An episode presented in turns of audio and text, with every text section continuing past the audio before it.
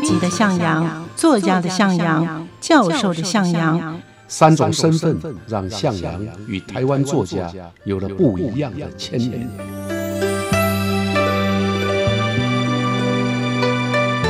听向阳与徐凡谈他的作家朋友们在写作这条路上，生命与创作如何交织出最灿烂的光芒。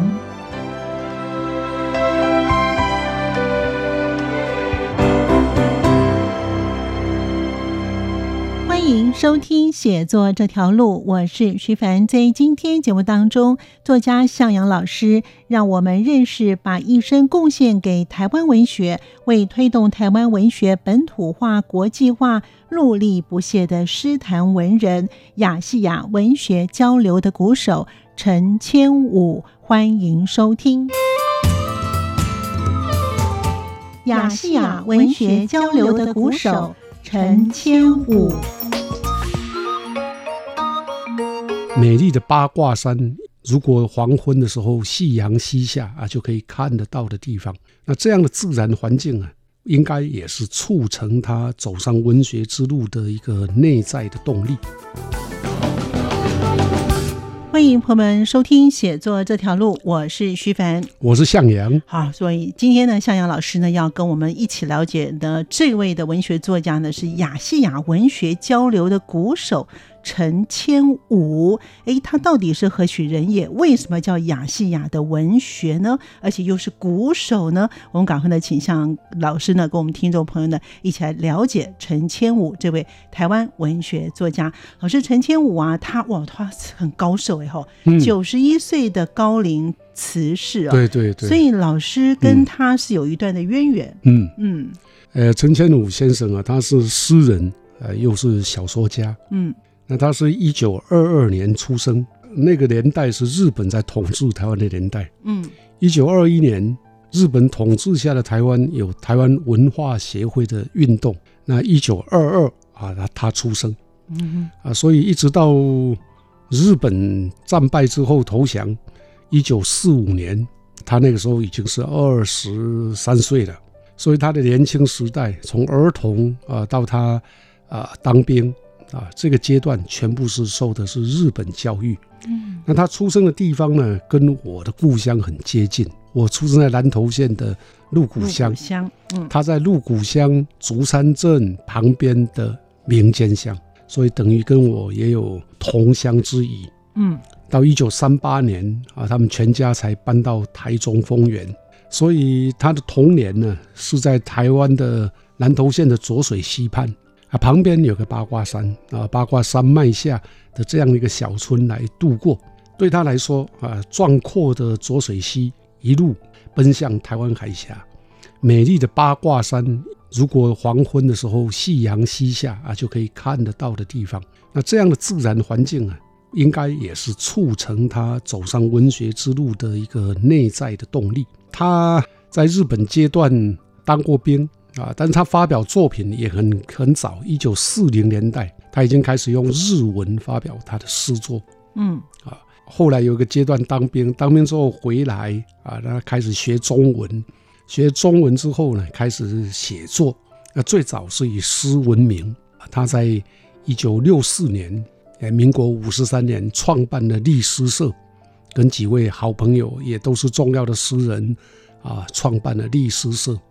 啊，从此就成为台湾文坛里头啊本土诗阵营的一个领导人。那这个阶段里面呢，大概到一九七零年代吧，参与了一个我们现在叫文化中心。以前没有文化中心的时候呢，他创建的这个台中的一个叫文英馆，担任馆长啊，所以也推动文化，推动本土文化。那这个阶段里面，他还跟日本。韩国的几位元老诗人共同策划推动亚洲文学，嗯，也就是那个时候我们都叫中日韩，嗯，因为那个时候台湾自称中华民国嘛，啊，对，所以就中日韩，所以我才说国际交流，对我我才说他是亚细亚文学交流的鼓手。好，所以呢，原来是因为这样的关系呢，老师呢称为这个陈千武这位诗人，也是一位文学作家，叫做亚细亚的文学呃文学的鼓手哦。嗯，那老师其实呢跟他虽然是同乡，而且呢他是受日本教育的。对。那其实他的这个里面的文章啊，写的都有一些他在第八届的吴浊流文学奖，他在一九七七年也得到这个小说呢，叫做《烈女犯》。它是怎么样的一个故事情节呢？老师？烈女犯呢？啊，是陈千武先生啊，就回忆啊，他年轻的时候啊，到南洋去当兵的一个故事。那这个故事呢，当然里面呢安排了一个男主角啊，叫做林兵长。那安排一个女主角，其实是个慰安妇，叫赖莎琳，就是当地的，应该是当地人啊，赖莎琳。那么他以帝文岛。二次世界大战之后，二呃过程当中的帝文岛啊，那作为台湾台籍日本兵，那时候台湾啊日本为往南推进啊参与了战争，所以就征召了相当多的台湾籍的日本兵啊到南洋去，当然也有妇女被征召到南洋或者其他的战地去，他就用这个题材呀来写这个烈女犯这个故事。那这个故事呢？通过了林兵长他在地温岛战场所看到的，也包括啊，他对印尼籍的慰安妇赖莎琳，其实赖莎琳血统里面也有中国的血统，对他的那种叫做同情也可以，因为他觉得像慰安妇啊赖莎琳啊，他遭遇跟台湾人被日本人殖民，其实有同病相怜的感觉，嗯啊，所以这个故事呢就写得非常动人，也反映出了当时。在日本殖民地底下的台湾，还有南洋各地的人的无力跟悲哀。那这是一篇自传色彩相当浓厚的小说啊，所以他想要通过这个回忆啊，用小说的形式去表现出来，来印证二次世界大战期间台湾人的历史啊。写完之后呢，发表啊，就在一九七七年呢，得到了第八届的吴浊流文学奖。嗯嗯，在他还没写这一篇之前，没有人晓得他会写小说。哦，这样子。对 对对，因为在这之前，他全部都是在写诗。他用一个笔名叫桓夫，桓呢就是齐桓公的那个桓，对，夫就是丈夫的夫，嗯，有点日本诗的名字啊。后来小说呢就用陈千武，所以他一个人有两个身份，一个是诗人桓夫，一个是小说家陈千武。哦，所以他用不同的类别有不同的名字就对了。对啊，其实陈建儒是他的本名啊。啊，他一个本名叫陈武雄，单木雄啊。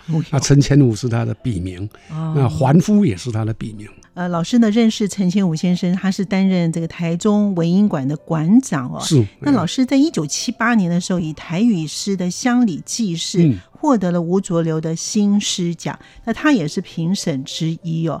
那要不要谈一下呢？在老师刚才也有提到说呢，他也有举办所谓的中日韩的现代诗人的一个的会议哦，一个筹备的工作。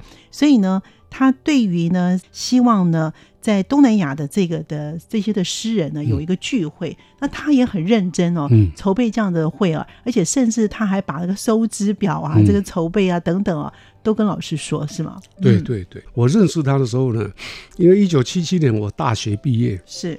这个时候我还不认识他，但是他已经得了吴浊流的小说奖。嗯嗯，然后我去当兵，在当兵过程当中呢，因为我也在《历史刊》发表我的台语诗。嗯，然后我跟赵天礼先生也是他非常要好的朋友，因为两个人以前在台中啊，所以我跟赵天礼诗人赵天礼比较熟，常常来往。嗯，我认识他的时候呢，呃，也是通过写信吧。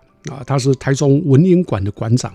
刚刚也讲过啊，这是民间的，民间的文化中心，不是政府的。后来他用这个当基础，成立了全台湾的第一座文化中心啊，那就成为台中市文化中心的主任。他在这个阶段里面呢，推动台湾文学，也主办了相当多的像全省新诗创作比赛，另外还有诗跟歌、诗跟插花啊的各种展览啊，所以使得台中市呢。又重现了一种文化城的那种美丽的感觉。那你刚提到一九七八年，这个是我当兵的三月的时候呢，得了这个吴浊流新诗奖。陈先生，陈先武先生是在前一年得小说奖，我得啊新诗奖，但是他又是新诗的评审啊，所以这样的一个机缘，就让我跟他有了比较亲切的感觉。也在那一年，台中文化中心就是陈千武当主任的这个文化中心呢，举办了这个全省新诗创作展啊，我投了一些稿子，叫《草根》，嗯，草根后来黄韵玲啊，有把它谱成歌。啊，在前年大前年，嗯，草根啊，唱的非常好听。我在这一年，也就是一九七八年六月，用草根参加了陈千武先生举办的这个比赛，得了第一名啊。所以对我来讲，陈乾武先生啊，在我出道的这个阶段啊，就让我得了两个小奖，应该叫大奖，不叫小奖，哎，应该是大奖。是啊，就就我个人来讲，就是我的小作得了一个大奖啊。啊，所以这是一个机缘，嗯，啊，是很难得的机缘。那真正我跟他比较有机会长谈聊天啊，或者出外啊，大概就是退伍以后的事。原因呢，当然是我那个时候主持了一个诗社，叫做阳光小集。是的，嗯。后来呢，我又编了《智利晚报》的副刊。然后一九八一年呢，我又参加了陈千吴先生主催的啊，他在催促主办的这个中日韩现代诗人会议。我代表阳光小集担任筹备委员啊，那时候有律诗社、创世纪、蓝星，再加上阳光小集四个主要的诗社。那这个会议啊，主要就是由陈千武先生推动。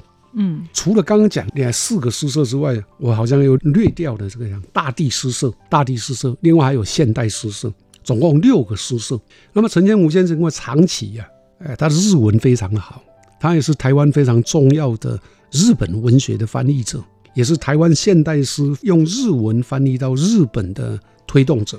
那他跟日本的诗人，好像叫秋谷风，还有高桥喜久晴，嗯，另外韩国的诗人金光林啊，他们有非常深厚的友情啊。他们来往大概都是用日文呢，因为韩国也被日本统治过哦，所以那个韩国人他也会写日文，哎，会会会啊，所以他们就想说啊，我们应该促成。台湾、日本跟韩国三国现代诗人的交流，嗯，那这场盛会呢，第一天就由陈千武先生主持。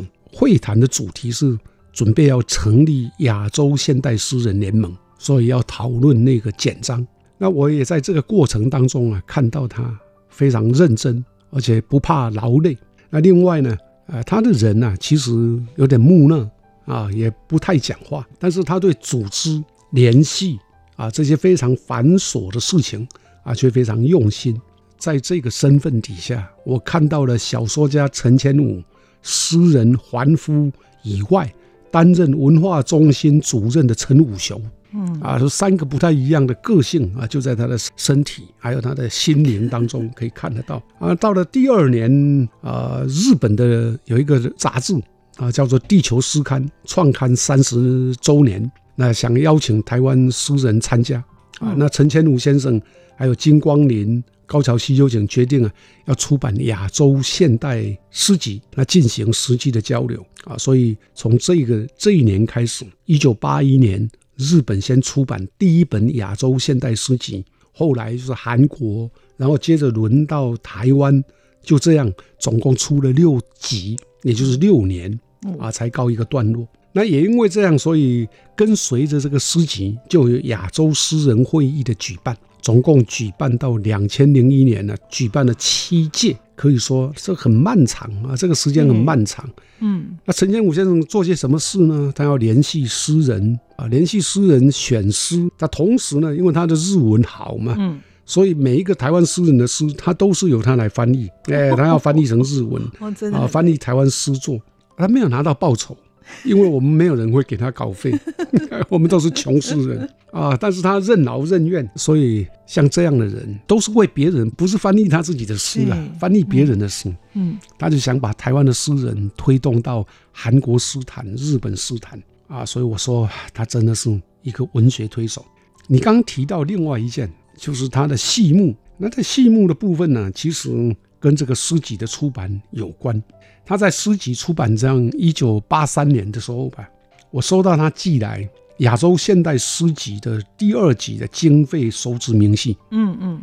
那这个上面呢，用一般的笔记本，就是我们看到那种横格的那种笔记本。对。啊，在书店可以买得到。嗯。他把它画成表格，分别列的月日摘要收支还有余额，总共有五个栏目。嗯。啊，详细的记载啊，他从一九八二年二月十四号一直到当年的啊一九八三年，也就是一年之后的二月十号。他收到的每一笔经费，并在表格的后面的附记说明，总共写了五条。所以他用一整年的时间呢，不是只有做翻译啊，他还兼会计，而且是那种啊最古老的会计啊，用笔记本，用笔记本好好用笔记本，每一本都详细的记载。嗯嗯，啊，包括某收到某某诗人寄来。呃，诗集出版费用若干，呃，开支啊是支用到哪里去？嗯，总收入由参加诗集，我们那个时候参加，因为要出版嘛，所以每一个人交两千五百块，所以总共也不过才收了十二万三千五百块。嗯嗯，那翻译韩文不是翻译日文哦，刚刚讲翻他翻译日本没有拿钱呢。嗯，但是翻译韩文要给那个韩文的作者译者。加上印刷费，总共是十九万七千一百五十四元。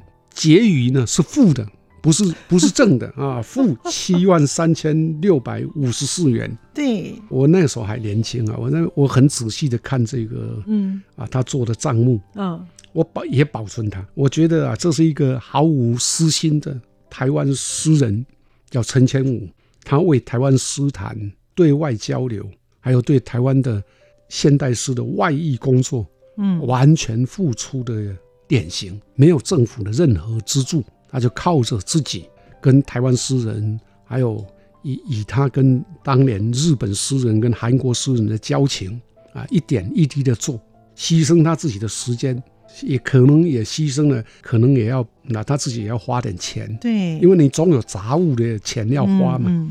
那我们可以说啊，像这样的诗人。放到今天的年代来讲，也很不容易。对啊，他是一个不可能重建的年代吧？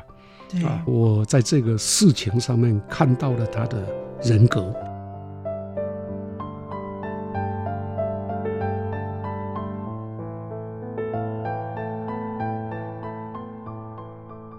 这位跨越语言一代的文学家陈千武先生，同时他也是在一九六四年共同创办了立诗社。还有什么样的精彩内容？我们继续听向老师与我们分享。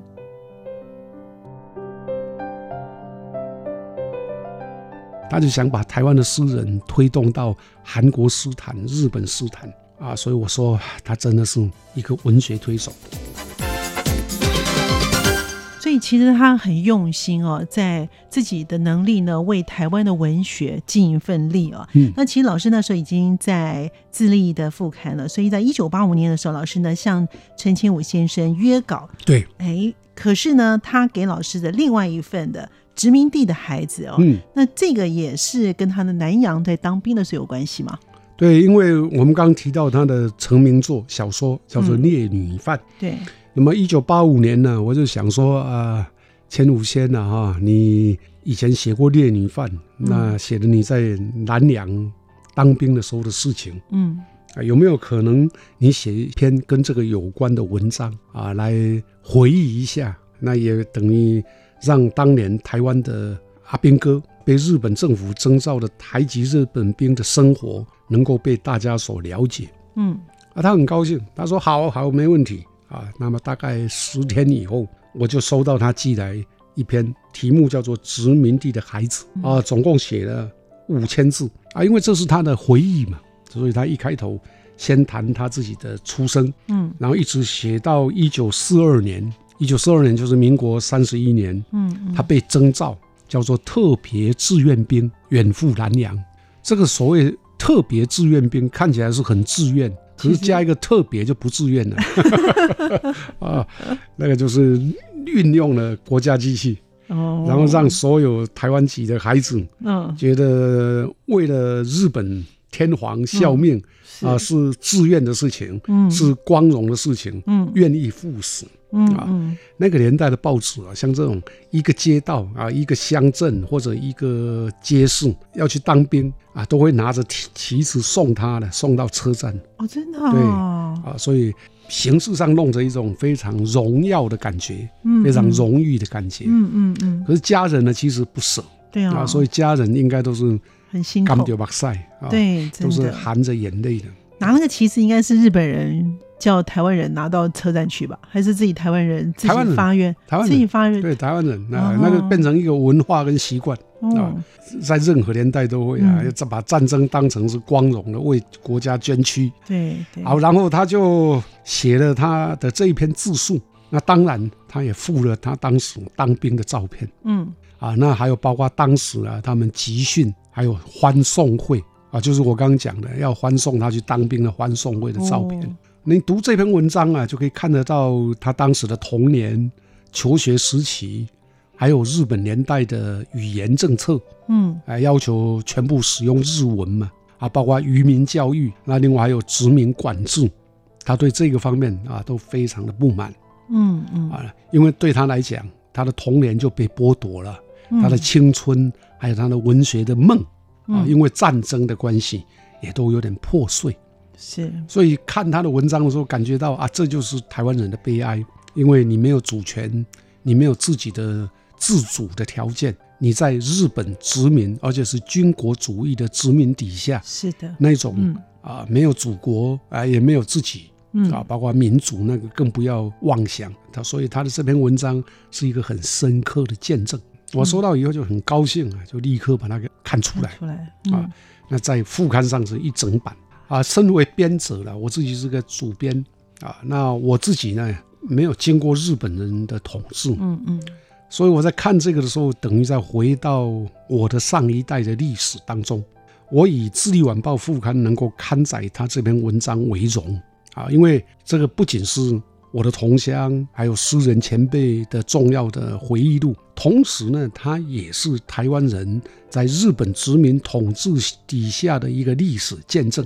啊，我说我希望说，能够用大的版面来凸显它的历史价值，那要让更多的台湾人知道，我们的上一代啊，在日本统治殖民底下的上一代啊，他们的啊心情，还有他们的悲哀。所以呢，嗯，老师呢也就特别的在。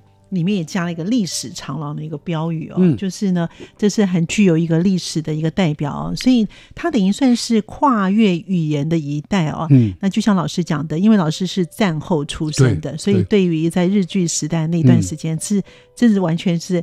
靠着他的文章来做一些想象哦。对。那其实老师后来呢，自己的人生的生涯的规划有一个转折，后来就到了学院去教书了哦。对。所以老师呢，在进入学院的时候，第一篇的论文呢，哎，我觉得老师这篇的论文写的真好。从泥土中翻醒的声音，试论战后台语诗的崛起及其前瞻。嗯。所以老师呢也拿给他看哦，对，他在韩国回信给老师的是吗？啊，那是大概一九九一年以后的事，啊，因为当时我已经开始读博士班，嗯。啊，然后也在几所大学兼任讲师，是，所以时间比较有限，啊，创作也减少啊，所以一九九一年呢。我写的第一篇的学术论文叫做《从你刚念的就在谈战后的台语诗》，我想他很关心吧，所以我就把他论文呢发表出来，会有一些一一些本子嘛，我就寄给他。没多久我就收到他啊寄给我的一个明信片，嗯，这个明信片呢是用韩国汉城某旅馆的明信片写的，嗯，他说大作从泥土中翻醒的声音刚刚收到，一口气读完。你所论的各节中肯，令人赞同。这是台语文学非常难得、客观而忠实分析，值得文坛认识的。我很喜欢你的世界观，考虑到台湾真正的前途。我想这个当然是一个前辈啊，对后辈的鼓励，鼓励，哎，是爱惜的话。那我也知道啊，对他来讲啊，他是跨越语言的一的一代是。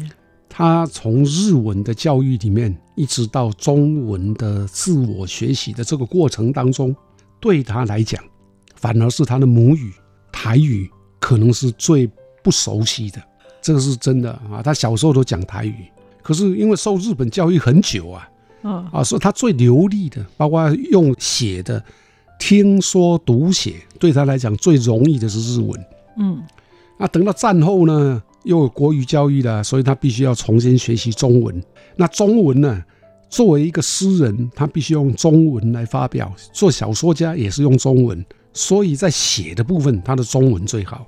那可是母语啊，就是因为长久都没办法使用，对，所以也只能使用日常的绘画。嗯，我想他们这一代啊，都一定有一种痛，就是我的出生的时候的母语，居然是我啊最不熟悉的。语文，嗯嗯，啊，讲当然没问题，可是要写却有困难。是这个包括哈，跟他同一个年纪的林亨泰先生，嗯，诗人林亨泰，他也曾经跟我这样讲过。他说他想尝试使用台语写诗，可是时不我与，实在有点困难。但是他又鼓励台语诗的写作，他们都有同样的心情。所以我想我在讲到这样的一个状况的时候，就感觉语言呢。我们人的每一个族群，每一个人，他都有他的母语，母语是可贵的。那假设你在可能的范围内，能够用母语来写作，尝试写写看啊，应该对自己的生命也是一种交代吧。所以呢，老师的台语诗。这些的作家，这些的诗人呢，都非常的看重哦。所以老师呢，结尾要不要帮我们念一下了？其实呢，他在一九六四年的信歌的这首诗呢，也是呢描写他征召到南洋的战争了。有一个四句话哦，是不是可以老师为我们听众朋友呢来分享这四句话，也就也作为我们节目的 ending。好，一九六四年。啊，一九六四年的时候，陈千武先生发表了一首诗，叫《信歌》。那这首诗其实就是用他被征召当志愿兵到南洋的战争经验做背景，表现出他对殖民统治的一个精神上的抵抗。对他来说，啊，通过被殖民者的反讽，呈现了对帝国的批判跟控诉。战争啊，如此，语言遭到打压，何尝不是如此？所以他的诗开头呢，啊，是用这样。几句啊，开头我念一下。他说：“埋设在南阳，我的死，我忘记带回来。那里有椰子树繁茂的岛屿，蜿蜒的海滨，以及海上土人操橹的独木舟。啊，这是前面几行。嗯，啊，更动人的当然就是最后的那四行，就是你刚刚讲的这四行是这样。他前面是说啊，因为我的死。”早就隐秘在那个密林的一角，一直到不义的军阀就是日本投降，我回到了祖国，我才想起什么？后面这四行叫做我的死，我忘记带回来，埋设在南洋岛屿的那唯一的我的死啊！我想总有一天一定会像信鸽那样带回一些南方的消息飞来。很动人，真的很动人。所以，我们今天呢，在节目当中呢，向老师呢，让我们一起认识了这位呢，亚细亚文学交流鼓手的陈千武，他也是呢，跨越语言一代的文学家哦。感谢向老师，也感谢听众朋友的收听，我们下次见了，拜拜。好，谢谢大家。一起听台湾之音。